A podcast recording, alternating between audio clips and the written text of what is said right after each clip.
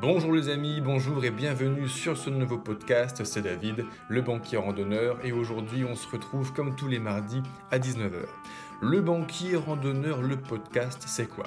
Concrètement, je viens juste de rentrer de mes 15 000 km de trek que j'ai marché ces trois dernières années, à travers l'Europe notamment, en la traversant de Gibraltar jusqu'à Cap Nord en Norvège, tout ça en solo et en autonomie complète. Évidemment, ça a été la plus belle et la plus grande expérience de ma vie une expérience personnelle, mais aussi une expérience de rencontre. Sur les sentiers, j'ai rencontré des milliers de trekkers, de randonneurs, avec les jours où ça va et les jours où ça va moins bien, avec les petits bobos et les problèmes. Mais qui dit problème dit solution. Aujourd'hui, concrètement, j'aide les randonneurs, les trekkers, les pèlerins à bien se préparer. Je fais ça sous forme de formation vidéo et tout ça se passe sur mon site lebanquierrandonneur.fr. Dans les podcasts, tu trouveras des conseils et des récits de randonnée, tout ça alternativement. Dans les conseils, des conseils pour bien se préparer avant de partir et pour bien vivre sa randonnée, son trek une fois qu'on est parti afin de ne pas se blesser et passer un bon moment. Dans les récits de randonnée, je t'emmènerai avec moi traverser des continents entiers au son de ma voix. Si tu apprécies, tu es libre de liker, de t'abonner à ce podcast. Et c'est parti, on y va pour aujourd'hui.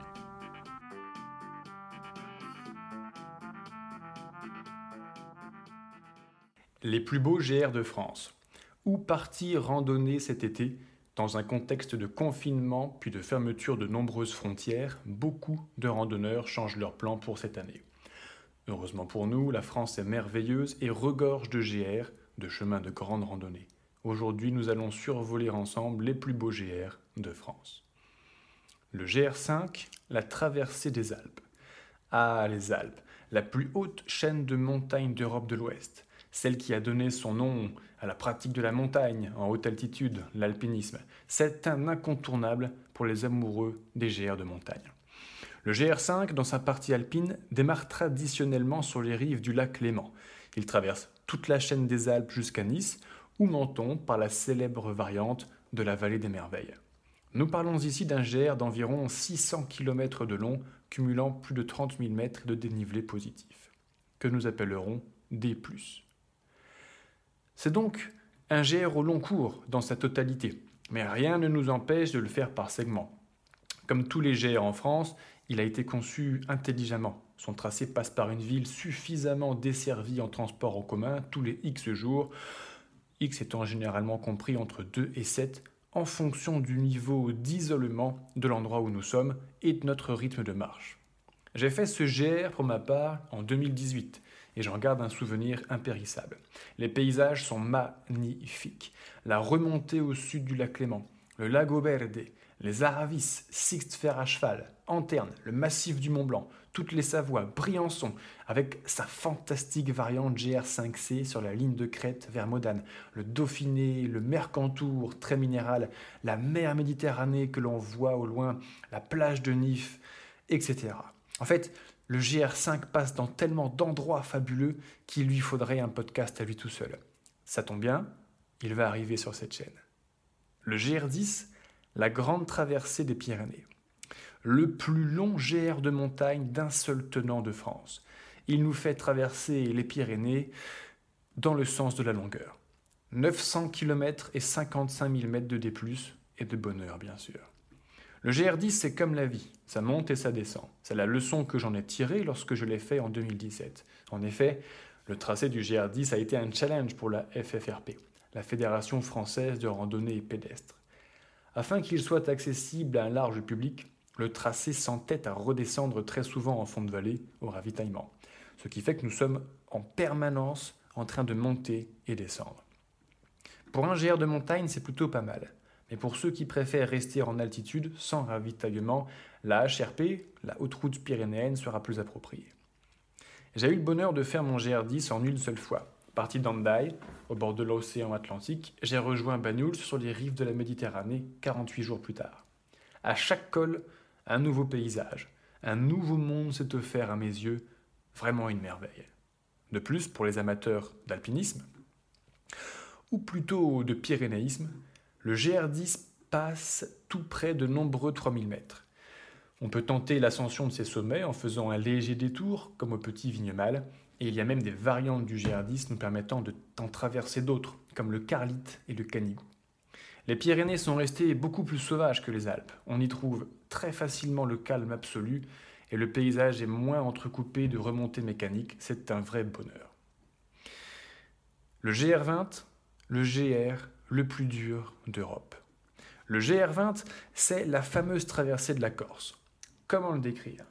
Les mots sont bien peu de choses, mais imagine-toi un instant. Imagine-toi traverser une île que l'on appelle l'île de beauté.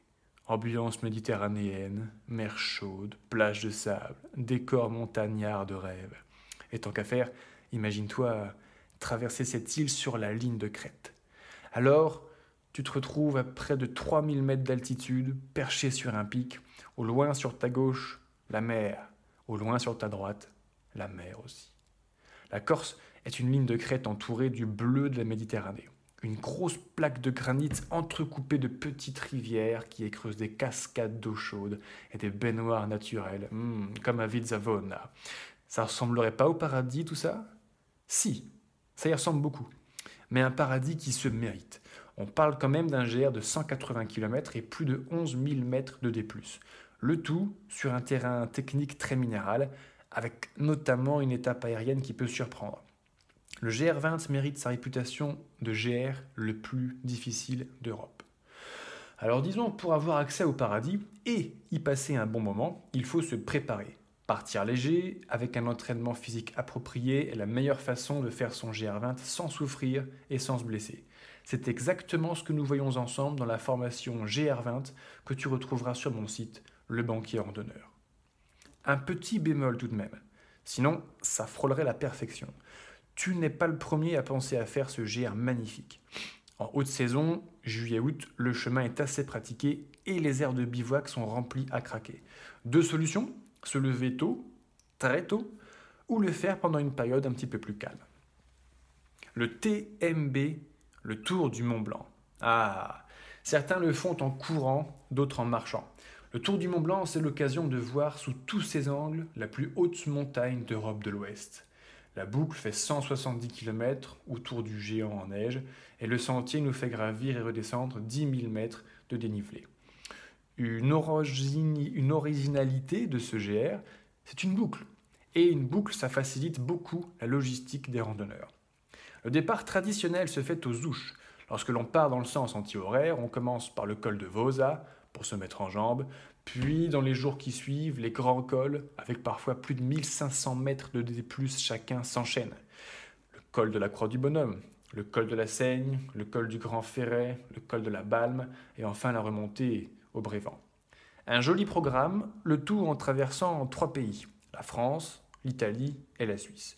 Trois pays avec trois décors et trois cultures différentes. C'est très intéressant. L'ouverture des frontières restera à vérifier. Saint-Jacques de Compostelle. Ah, Saint-Jacques de Compostelle. Oui, l'arrivée du pèlerinage du Saint-Jacques de Compostelle est en Espagne, en Galicie, dans la ville qui porte le même nom. Cependant, il y a quand même quelques kilomètres à parcourir pour y arriver. Rien qu'en France, pour allier Saint-Jean-Pied-de-Port en partant de Paris, c'est plus d'un millier de kilomètres qu'il y a à parcourir. De Vézelay, c'est près de 900 et c'est 700 du Puy-en-Velay. Avec cette histoire de coronavirus, l'Espagne aurait déclaré récemment que le pèlerinage serait fermé au moins jusqu'en octobre 2020. Donc pas de gîte, pas d'albergue. Alors je ne peux qu'inviter nos amis pèlerins, nos amis jacquaires, à faire ou refaire un chemin en France, et il y en a. Il y en a tellement qu'on ne va pas tous les lister ici. Le sujet est trop vaste. Mais pour te pour t'aider à trouver l'inspiration, tu trouveras quelques articles sur mon blog sur le sujet du Saint-Jacques de Compostelle. Le GR13, la traversée du Morvan. Beaucoup moins connu, mais à tort. Le GR13 part de Fontainebleau pour arriver à Bourbon-Lancy, en Bourgogne, sur 420 km. Il nous fait découvrir de la forêt. Beaucoup de forêt. Sincèrement, les amoureux des GR forestiers, vous allez l'adorer. En le suivant, nous traversons une partie de la forêt de Fontainebleau, puis nous longeons la vallée de Loin, traversons la Puisée, longeons la vallée de la Cure, traversons le Morvin pour enfin arriver aux portes du Bourbonnais. Ces noms sont moins connus et donc beaucoup moins touristiques que les endroits évoqués au début de ce podcast. Les chanceux qui partiront sur le GR13 vivront donc un moment plutôt paisible. Avantages, inconvénients, ça c'est une question de point de vue. Excepté le début où l'on va traverser quelques villes, Nemours, Montargis, une grande partie du sentier se déroule dans les grandes forêts de feuillus du centre et de Bourgogne. Cependant, aujourd'hui, le GR13 est bien desservi et l'on peut le parcourir intégralement en dormant en gîte ou en auberge. Donc pas d'appréhension sur le côté infrastructure. Le meilleur du GR13 va être la traversée du Morvan. Le Morvan, c'est une petite montagne de granit située au cœur de la Bourgogne. Entre Avalon et Autun, ce sont 200 km de verdure et de nature qui nous attendent. Les Hollandais appellent cet endroit The Green Desert, le désert vert. Rapport aux forêts de plusieurs dizaines de milliers d'hectares d'un seul tenant plantés au milieu de la diagonale du vide. Pour finir, le Morvan, c'est aussi un lieu chargé d'histoire. Des menhirs, des cairns, des oppidums celtes partout comme Malaysia et Bibracte. Bibracte quand même, hein, la capitale des Éduins, la ville la plus riche des Gaules selon Jules César. Eh bien le GR13 passe en plein dedans avec un panorama bourguignon unique. Paris en randonnée. Ah, on n'imagine pas le nombre et la qualité des GR balisés que l'on retrouve en région parisienne. On peut même partir de Paris à pied et camper le soir. En ayant fait une trentaine de kilomètres de marche dans la journée, c'est tout à fait possible. Pour des petites sorties à la journée, les forêts de Fontainebleau, de Sénart, de Rambouillet, la vallée de la Chevreuse, tous ces endroits sont d'excellents terrains de jeu. Même pour se préparer à des GR trek plus montagnards. Il suffit de maximiser les dénivelés parcourus dans la journée et la technicité du terrain. Pour ceux qui connaissent, typiquement, les 25 bosses de Fontainebleau sont un bon exemple d'optimisation du dénivelé. Pour ceux qui ne connaissent pas encore, bah, il faut le faire pour le croire. Mais il y a également en région parisienne des GR pour partir plusieurs jours. L'avantage étant de marcher dans la nature à deux pas de la ville. Pas besoin de partir à des centaines de kilomètres de Paris pour s'oxygéner. Un outil vraiment génial. Pour découvrir toutes les possibilités de randonnée, nous pouvons utiliser les cartes IGN ou bien un outil gratuit. Hikingway Market Trail, c'est un site qui a littéralement changé ma vie de randonneur. C'est un peu comme une carte autoroutière que l'on regardait à l'époque. Alors, sous-entendu, à l'époque, c'est l'époque où les GPS n'existaient pas encore et où des gens regardaient encore des cartes papier. Il y a tellement de chemins balisés sur ce site que lorsque j'ai traversé la France à pied, je m'en suis inspiré. En collant un petit bout de GR13 à un bout de GR4, à un bout de GR70, etc., etc., pardon, eh bien, on finit par traverser des pays entiers sans difficulté et si on veut, uniquement sur des GR balisés. En consultant cette carte, on peut voir par exemple que l'on peut rallier Fontainebleau en partant de Paris, même de Paris intramuros. Et une fois là, le GR13 dont nous parlions juste avant part en ligne droite en s'enfonçant dans la forêt jusqu'en Bourgogne. Le GR655 aussi passe par Paris intramuros. On ne peut pas plus intramuros d'ailleurs, puisqu'il passe à Notre-Dame de Paris.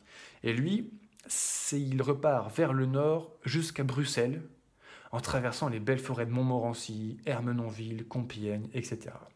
Enfin, un dernier GR d'Île-de-France avant de nous éloigner un petit peu de la capitale, le GR1 le GR1, il fait le tour de l'île de France sur environ 500 km. Objectif, rester le plus possible dans les forêts. D'ailleurs, s'il porte le numéro 1, c'est très certainement que ça a été le premier à être balisé, et j'imagine que euh, c'est aussi cela qui nous rappelle que les créateurs de la fédération avaient le même objectif que nous, s'évader dans la nature en partant de la ville. Le Jura. Le Jura est aussi une belle destination pour marcher dans la nature et dans la montagne.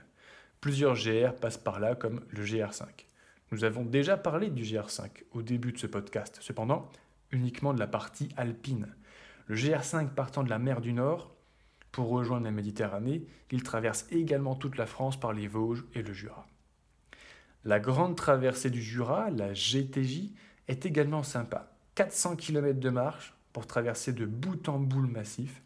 Et une petite particularité, la GTJ est aussi connue pour se faire à ski l'hiver. En 2016, j'ai fait le GRP Tour du Haut-Jura Sud.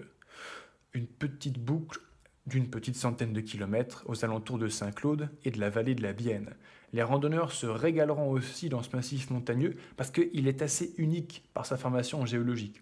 Une sorte de plateau surélevé qui lui donne une ambiance et des paysages vraiment caractéristiques. Le GR70, le chemin de Stevenson. On ne peut pas parler des plus beaux GR de France sans passer à un moment par le massif central. Pour l'avoir traversé deux fois dans sa longueur ces dernières années, c'est un endroit superbe. Et le chemin, dont on entend beaucoup parler en ce moment, c'est le fameux chemin de Stevenson. Stevenson, un écrivain écossais qui traverse l'Ardèche et les Cévennes en 1878 en compagnie d'un âne. Le paysage y est magnifique, moins alpin c'est sûr qu'un GR5, un GR10 ou GR20 par ses dénivelés plus doux, mais c'est quand même montagnard. Et les Causses font des paysages absolument uniques. Après tout, on est à deux pas du Larzac, un plateau de calcaire sec peuplé euh, de cailloux et de chèvres. De plus en plus de randonneurs décident de faire ce GR comme Stevenson, avec un âne. Sur une centaine de kilomètres, eh bien, il y a suffisamment de gîtes et de fourrage pour faire cette aventure aux côtés de cet animal charmant, d'ailleurs dont je n'ai entendu dire que c'est un compagnon de route sympa. En plus, les enfants l'adorent. Cela nous permet de poser une question. Pourquoi pas essayer avec un âne? D'autres GR. Pour finir, avec près de 200 000 km de sentiers GR balisés, la France peut être parcourue en randonnée tant que l'on veut. Alors confinement ou pas, frontières fermées ou pas, nous pouvons jouir de la nature dans ce magnifique pays. J'espère que tu as pris autant de plaisir à écouter ce podcast avec la présentation de cette petite dizaine de chemins que j'en ai eu à les parcourir avec mes jambes. À très bientôt J'espère que tu as pris autant de plaisir à écouter ce podcast que j'en ai eu à le faire. Maintenant, il me reste à te dire à mardi prochain à 19h sur Le Banquier Randonneur, le podcast. N'hésite pas à liker, à t'abonner pour être sûr de bien se retrouver. Et pour plus d'infos sur tout ce dont on a parlé aujourd'hui dans ce podcast, rendez-vous sur lebanquierrandonneur.fr. A très bientôt, salut